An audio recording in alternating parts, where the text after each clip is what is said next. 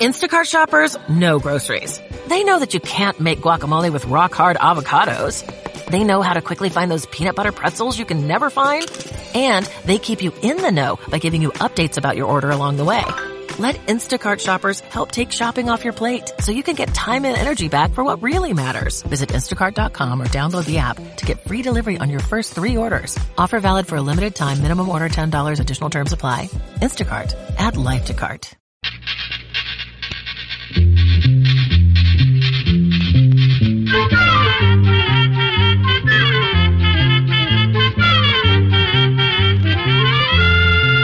Llegó pa' todo, llegó la escuela, llegó la escuela, llegó por radio.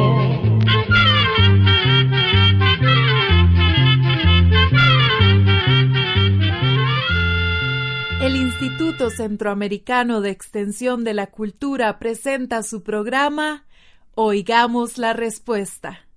Compartiremos con ustedes las preguntas de nuestros oyentes y daremos las respuestas a sus inquietudes. Mándenos sus preguntas al apartado 2948-1000 San José, Costa Rica. También puede enviarnos sus preguntas al correo electrónico icq.org o encuéntrenos en Facebook como Oigamos la Respuesta. O llámenos por teléfono, código de área 506, número 2225-5338 o 2225-5438 Hola, ¿cómo están? Bienvenidos y bienvenidas a una nueva edición del programa Oigamos la Respuesta del Instituto Centroamericano de Extensión de la Cultura ICQ. Muchas gracias por la atención y de seguido la primera pregunta del espacio de hoy que nos la envía el señor Jesús Rodríguez a través de un correo electrónico con esta pregunta. ¿Cómo se llama un ave que parece un árbol? Se camufla como un palo seco, su color es similar, pone los huevos en las puntas de las ramas. Oigamos la respuesta. El llamado pájaro estaca es bellísimo y cuesta mucho verlo porque, como dice nuestro oyente, el plumaje le ayuda a camuflarse o disfrazarse. Y es que el pájaro estaca tiene ese nombre debido a que al pararse sobre una estaca o una rama de un árbol, toma una posición erguida y estirada, y junto a su plumaje parece que forma parte de la estaca o parte de la rama o que es un pedazo del árbol mismo. Por eso también asusta a muchas personas que caminan por el bosque o por un campo y lo escuchan cantar, porque cuando escuchan el canto y vuelven a ver, lo único que miran es una estaca o una rama o una parte de un árbol, entonces, muchas personas se han asustado y hasta han hecho historias y leyendas. Para que no les ocurra, queremos que escuchen el canto del pájaro estaca y así lo podrán reconocer si algún día tienen la bonita experiencia de escucharlo.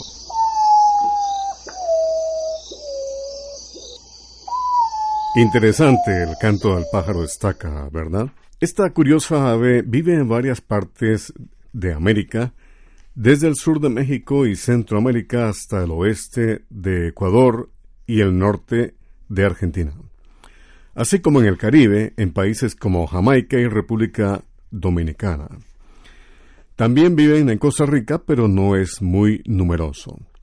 Si tiene suerte, lo podrá ver desde las tierras de bajura hasta tierras a unos 1250 metros de altura, sobre el nivel del mar, especialmente en la zona del río Térraba o en bosques y árboles de la zona del río Tempisque en Guanacaste y en algunas partes de la cordillera volcánica central.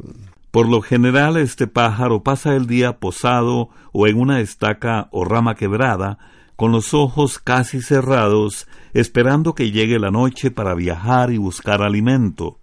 Tal como nuestro oyente lo dice, la hembra del pájaro estaca acostumbra escoger las puntas de las ramas o los extremos de los troncos o agujeros para colocar allí sus huevos. Tanto la madre como el padre los incuban. Uno los calienta en la noche y el otro en el día. Cuando nace el pajarillo lo alimentan en las noches con mariposas y otros insectos nocturnos. Al cumplir unos cincuenta días, el pequeño puede abandonar el nido y acompañar a sus padres en sus silenciosos vuelos. El pájaro estaca macho y hembra tienen el mismo plumaje. Por encima son de un color café gris oscuro, con muchas rayitas negras. Encima de los ojos tienen unas plumitas paradas que parecen dos pequeños cuernos.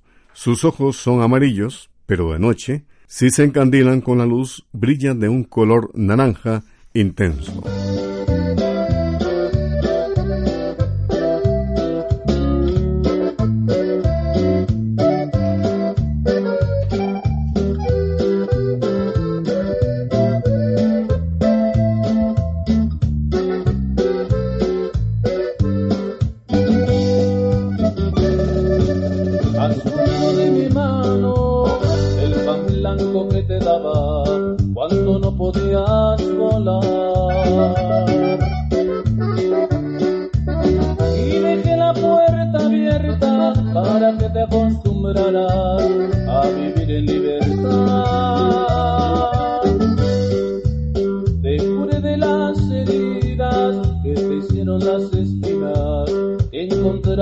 por ahí.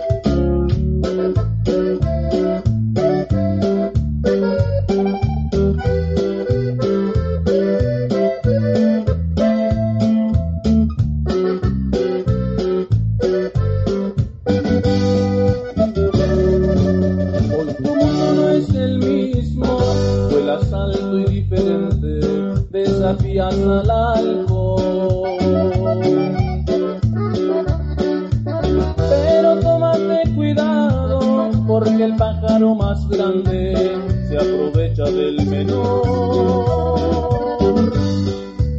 Cuando estabas a mi lado no corrías ningún peligro porque te cuidaba yo. Pero no me da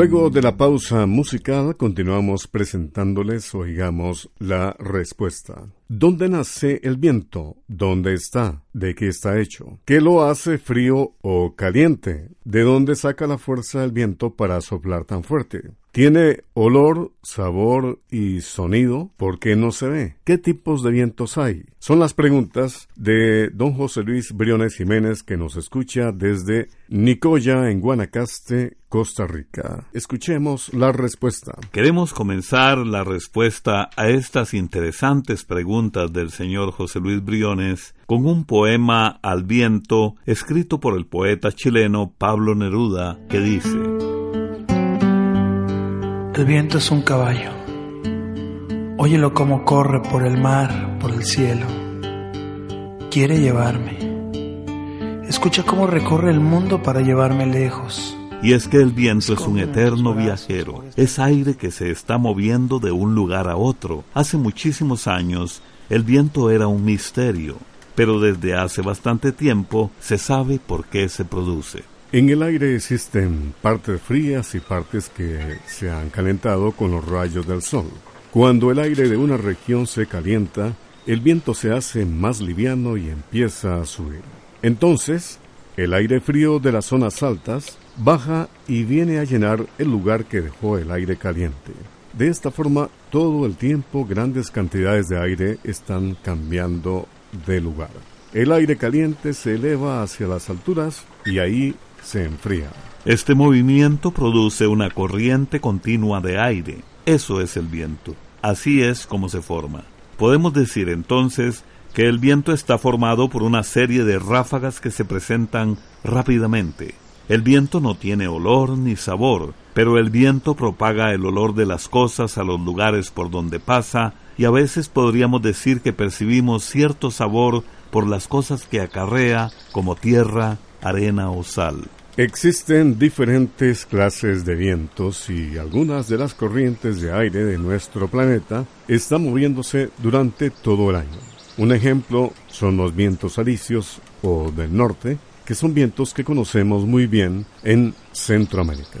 Otros vientos son los monzones que soplan en la parte sureste del continente de Asia. Estos vientos soplan dos veces al año, los monzones. De noviembre a abril soplan desde tierra firme al mar, por lo que son vientos secos y calientes. Pero entre mayo y octubre cambian de dirección y soplan del mar hacia tierra firme. En estos meses, esos vientos van llenos de humedad y pueden provocar grandes aguaceros y en ocasiones graves inundaciones. Ahora, para explicarle por qué a veces los vientos soplan tan fuerte, le contamos que nuestras regiones soplan durante todo el año con velocidades moderadas. Pero durante diciembre, enero y febrero, y en algunas ocasiones en marzo, que es cuando se presenta la época seca, se aceleran bastante. Ese aumento de velocidad se debe a que en la región del Golfo de México chocan grandes cantidades de aire frío que vienen del Polo Norte y grandes masas de aire caliente que están sobre el Océano Atlántico. Al ocurrir esos choques, se produce un aumento en la velocidad de los vientos alisios que entonces afectan nuestras regiones. También pueden tomar velocidad debido a diferentes fenómenos del clima. El aire no lo podemos ver porque es completamente transparente. Por eso al viento tampoco lo vemos pero sí lo podemos sentir cuando sopla por la calle. También lo podemos oír cuando hace cantar a las hojas de los árboles o cuando mueve las latas del zinc de los techos. Cuando el viento no sopla, no se ha ido a otra parte, sino que simplemente es que el aire que está a nuestro alrededor está quieto. El viento es, como dijo el poeta Octavio Paz, todo es del viento y el viento es aire siempre de viaje. Leopoldo Zamora nos escucha desde Matiguás, en Nicaragua, y nos hace esta pregunta. ¿En qué país es que hay una población donde las personas caminan desnudas? Oigamos la respuesta. Vamos a contarle, don Leopoldo, que todavía en actualidad hay pueblos de países africanos como Sudán y Etiopía, así como de la región del Amazonas en Sudamérica, que conservan la costumbre de andar casi desnudos, como hicieron sus antepasados durante varias generaciones. En muchos países del mundo hay playas y centros vacacionales en los que la gente puede andar sin ropa aun cuando en el país haya leyes que prohíban hacerlo en lugares públicos abiertos. Estos espacios, exclusivos y privados, son preferidos por personas que practican el nudismo o naturismo, formas de pensar que promueven el aprecio del cuerpo humano sin ningún tipo de prejuicio o censura. El más extenso y desarrollado de estos centros privados se llama Cap d'Aglet y se encuentra en Francia. Por otro lado, le contamos que en Inglaterra hay un pequeño pueblo llamado Bicket Wood, que llama la atención porque cerca de allí viven personas que practican el nudismo y hacen su vida normal sin ropa, ya sea para trabajar o para divertirse. Esta costumbre se ha mantenido desde hace casi 90 años. En Alemania, en la ciudad de Múnich, también hay zonas donde está autorizada la práctica del nudismo.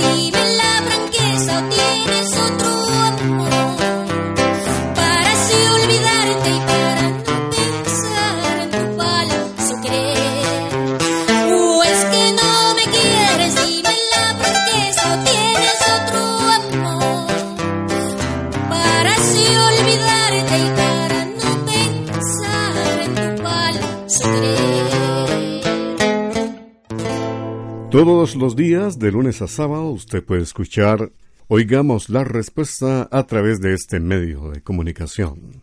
¿Por qué será que a las tenias también se les conoce con el nombre de solitarias? ¿Cuánto miden estos parásitos que comen? Y quiero también saber si existen tenias en Panamá. Es la pregunta de el amigo oyente Isaac Felipe Rovira, que nos escucha desde San Miguelito, Panamá.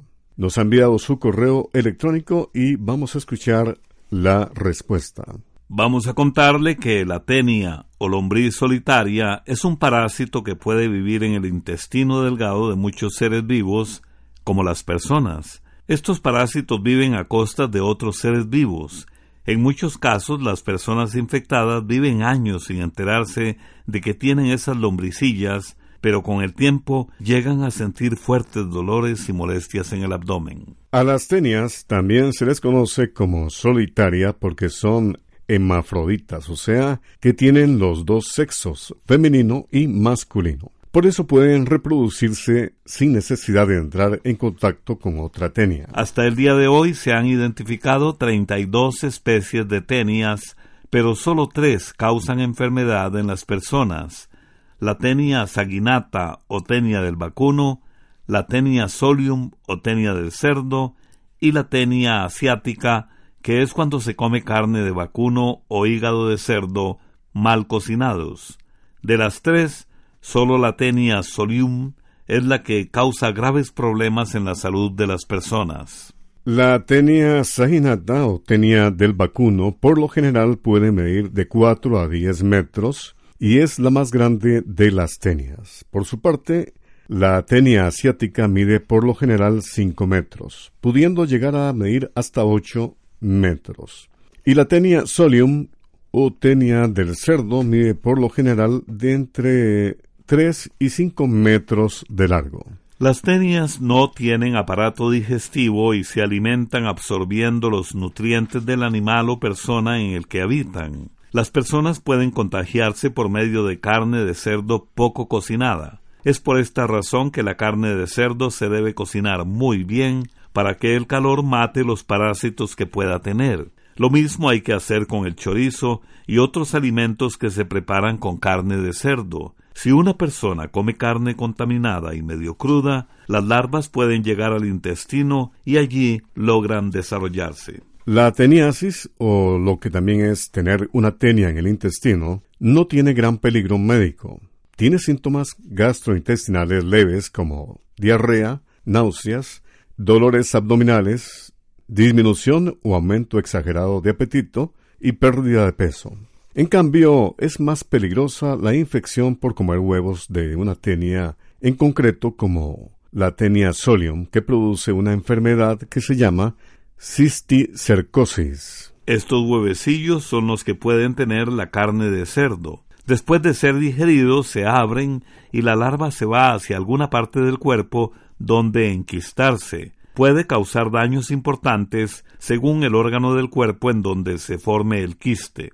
Normalmente se enquistan en los músculos sin causar mucho daño, pero si el quiste se forma en sitios como el corazón, el cerebro o la columna vertebral, el problema puede ser grave. Si, por ejemplo, el quiste está en el cerebro, puede causar convulsiones, ceguera, hidrocefalia, meningitis o demencia. Propiamente en Panamá no encontramos un dato específico sobre el tema. Sin embargo, como ya le hemos dicho anteriormente, tanto la tenia solium como la saginata viven en nuestras tierras, sobre todo en los lugares donde hay cerdos y ganado vacuno. De ahí la necesidad de que las personas tengan el cuidado de cocinar muy bien las carnes de estos animales y mantenerlos con vigilancia veterinaria. En la actualidad, la normativa sanitaria panameña obliga a la inspección de los animales sacrificados para el consumo humano, lo que disminuye mucho el riesgo de contagio. En todo caso, conviene seguir estas recomendaciones. Evitar el consumo de carne de res o de cerdo cruda o poco cocinada. Lavarse las manos después de manipular la carne cruda tener cuidado con las heces de personas con una tenia y aplicar tratamiento inmediato a la persona que se sospeche que tenga gusanos.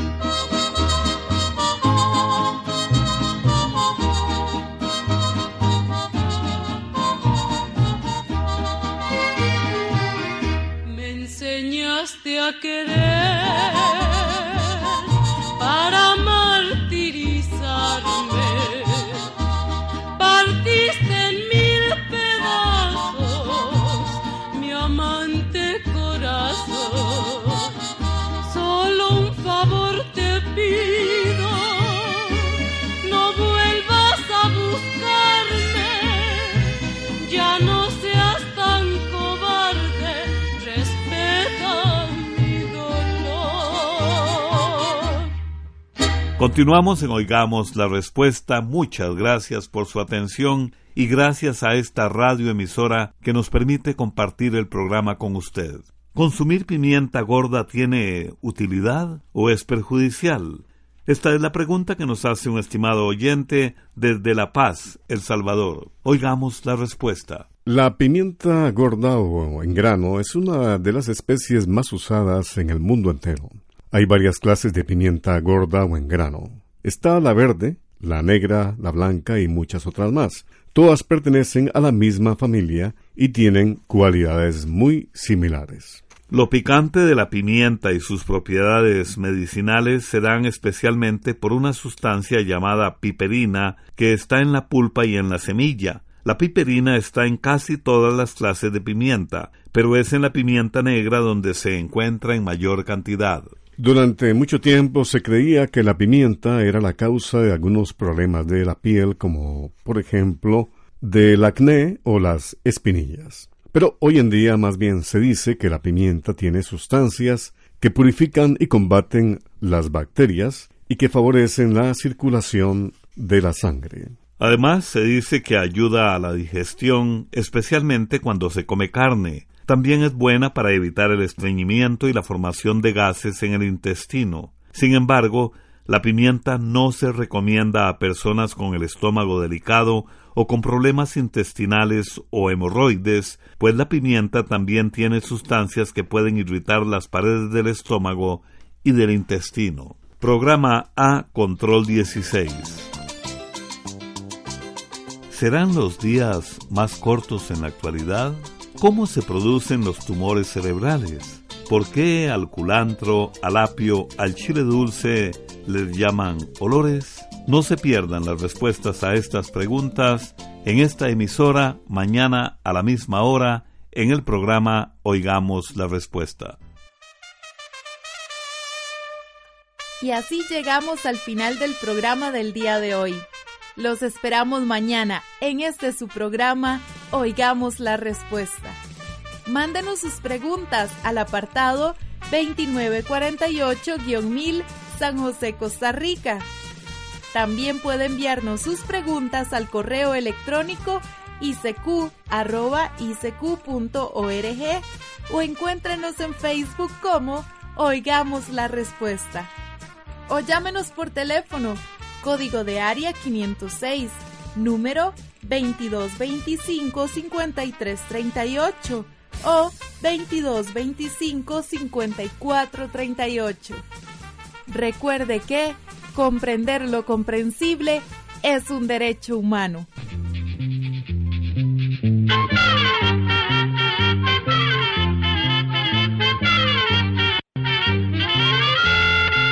Llegó el momento despedirnos. Se va a la escuela, se va cantando.